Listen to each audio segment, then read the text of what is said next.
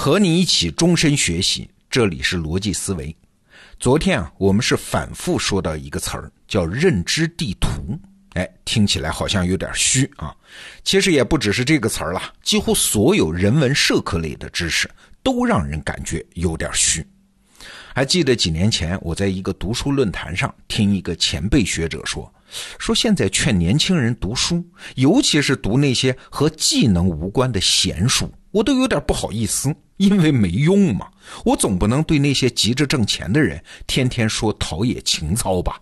现在劝人读书啊，不理直气壮喽。哎，这是一个老学者的话啊。那好，今天咱们这个小小的十分钟的节目，我就来试试论证一下人文社科知识的学习到底有没有用啊？我先把观点亮出来，它不仅不虚，而且无比实在。施展老师啊，在他的课程答疑中举过一个例子：有一个从一岁开始就失明的盲人，到五十来岁突然因为一次手术恢复了视觉。你想，这是一辈子靠听觉和触觉生活的人呐，这下能看见了，这是一件好事儿吧？哎，但是结果出乎所有人预料，他能看到，但是无法看见。啥意思？这很好理解啊。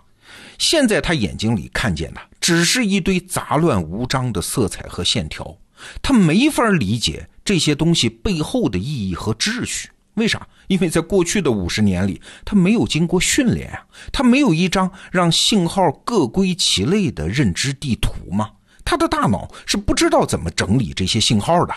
哎，那这个人怎么办？他想正常生活，只好还是闭上眼睛去摸、去闻、去听。这才是他的真实世界。这个故事里的场景啊，对我触动很大。其实你想，我们每个人岂不都是某种意义上的盲人吗？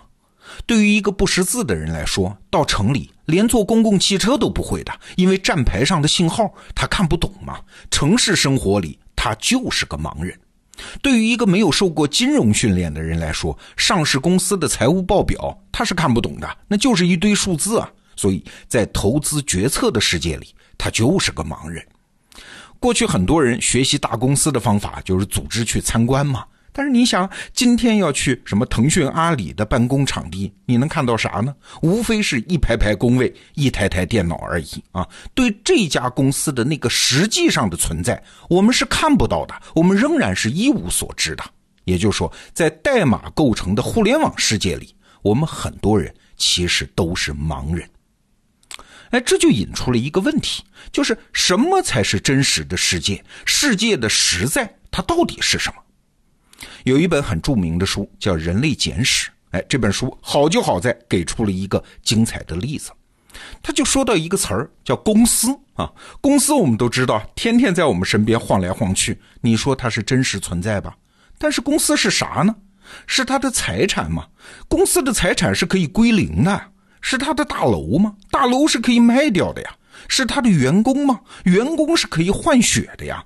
是他的股东吗？股份也是可以转让的呀。这么一直追问下去，你会发现，关于公司，其实没有任何实体的东西是这个公司啊。那好了，公司是啥呢？哎，答案来了啊！公司其实是我们对它的一个想象。更准确的说，是股东、员工、合作者、客户、税务局、工商局一起想象，而且共同认可世界上有这么一家公司，那这家公司它就是真实存在的。还有很多我们常见的例子啊，比如说我们发微信红包，大家在微信群里抢得很热闹，那这笔钱它真实存在吗？你我都没有去核实过，但是我们就是相信它是实在的，它就存在。你看，这是共同想象的结果。那世界上真的有孔子这个人吗？我们是没有亲眼见过的。但是几千年来，孔子的著作思想被传颂、被注释，所以我们相信他是存在的。你看，这也是共同想象的结果。听到这儿，你可能会反驳啊，说不对吧？微信红包里的钱和孔子，他就是存在的呀。虽然我没有去亲自证实，但是所有人都这么说呀。那我们来假设一个场景啊，假设今天的考古发掘突然发现了《孔子论语》这本书的一个早期版本啊，更接近于孔子的本意，其中很多字句它和今天流行的版本不一样。那你觉得今后咱们会根据这个所谓更真实的版本把《论语》给改了吗？放心，不会的。为啥？错了几千年的东西，即使它不是真实的，经过这么多年，我们人类、我们中国人的老祖宗的共同想象，那么多代人的注释、传送、解读，这个版本再虚假，它也是凝结了几千年我们共同想象的东西嘛。它就是中国文明的组成部分了，它就是真实的，所以不会改的。你看，说来怪怪的啊，在人类文明中，居然有这样一个定理，就是事实是想象的结果。哎，你听听这句话，很奇怪啊，两个反义词，事实和想象，它居然是一回事儿我们学过经济学的人都知道，想象力。这是人类力量的源泉，是今天我们享有的全部繁荣的根本原因呐。好，我们来整理一下思路啊。人类文明的进步啊，其实是两个方向上的成就。其中一个方向是发现自然规律啊，就是所谓不以人的意志为转移的那些东西，比如说什么牛顿三大定律啊，爱因斯坦的相对论呐，发现这些规律，这是自然科学的任务，这是一个创新的方向。但是别忘了，还有一个方向，就是我们今天说的，就是发展共同想象。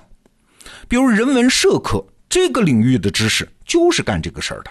他的任务是绘制更大的认知地图，汇集更多人的想象，并且把这些想象变成事实。这也是实实在在的创新呢。那有人听到这儿会说了：“哦，想象就是真实，就是创新，这也太简单了吧？我躺在床上天天想象。”对不起，不简单。重要的不是想象，而是把你一个人的想象变成人类的共同想象，这才是创新啊！这有多难？你想去吧。吴伯凡老师写过一篇文章，说“愿景”这个词儿，现在这个词儿我们经常用啊，使命、愿景、价值观嘛。那愿景的英文是 vision。这个词儿啊，最早就源于犹太教和基督教。那在宗教的语境中，vision 更多代表的是一种奇怪的、违反常理的景象。哎，说白了吧，在不信教的人看来啊，就是幻听和幻视，就是以为自己听到了、看到了，就是幻觉嘛。但是只要这个人对这个幻觉他确信不疑，哎，就能让他做出特定的选择，付出相应的行动。宗教史上的很多人呐，比如说罗马皇帝君士坦丁、使徒保罗、圣女贞德，他们就是觉得自己看到了上帝，或者是耶稣啊，接受了某种使命，然后去行动的。他们觉得自己看到了一个新世界，他的认知地图扩大了，所以他的很多违反常理的行动，在那张地图里其实是有某种逻辑一贯性的。只要他持之以恒的努力，这种幻觉、这种想象说服了更多人，卷入了更多人，他就可以制造实实在在的丰功伟绩嘛。那听到这儿，你可能就想到今天那些成功的创业者了，他们的成功、光环、财富来自于哪儿啊？哎，这些人呐，就是不停留在人类已有的认知地图上面，在某一个边缘的地方，他率先进行了扩展。起先只是他们自己看到了一般人看不到的东西，然后用产品、用传播说服所有人汇集到这个想象里来，把它变成用户的共同想象，这不就是创新吗？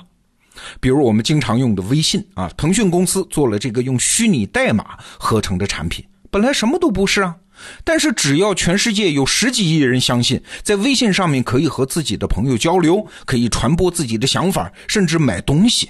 那他创造的财富效应就是惊人的，你能说微信不是真实存在吗？吴伯凡老师说啊，经济学上有一个概念叫合成谬误，就指每一个个体的行为都正确，但是合到一起之后就形成了谬误。